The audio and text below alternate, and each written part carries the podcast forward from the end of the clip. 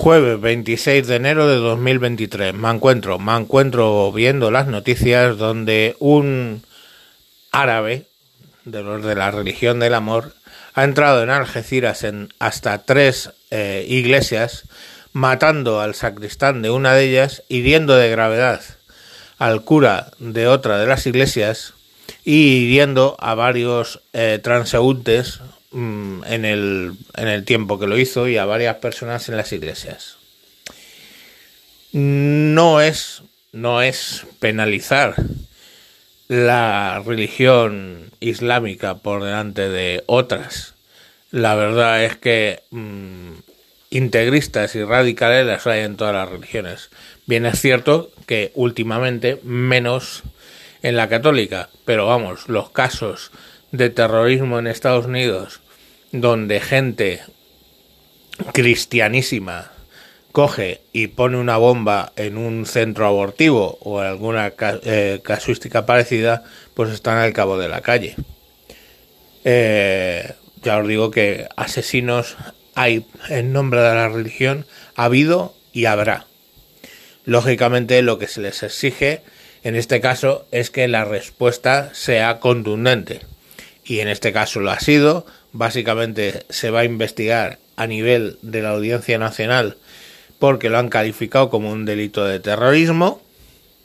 Y bueno, pues en esas circunstancias están, ¿no? Van a van a ver si tenía cómplices o si había una motivación eh, obviamente había una motivación religiosa, pero si era un ataque terrorista o era un simple iluminado, un loco solidario que ha hecho este tipo de, de circunstancias.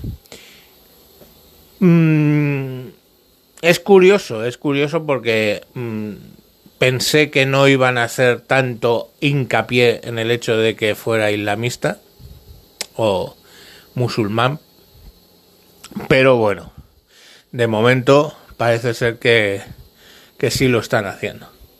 La comunidad musulmana, lógicamente, pues lo ha eh, condenado, no podía ser de otro modo, todo el mundo lo ha condenado. Y ahí seguimos. Se impone el medir dos veces antes de cortar, siempre. Cosa que, bueno, pues a Abascal los de Vox no han hecho básicamente lo que han hecho es repotricar al respecto de la inmigración masiva y todo esto. un problema es la inmigración ilegal, que lo reconozco como problema, y otra, eh, hacer hincapié en, esta gente de los de la religión del amor. Mm, tampoco, tampoco hay que ser así, ¿no? Quiero decir, este hombre es un extremista religioso, como muchos que hay, y hay que perseguirlos, lógicamente, y acabar con ellos. Pero no, pero no se puede generalizar de esa manera.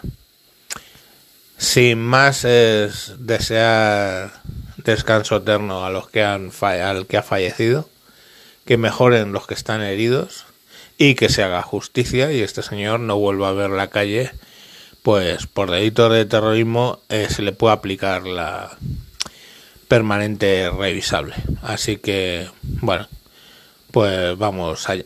Hasta luego.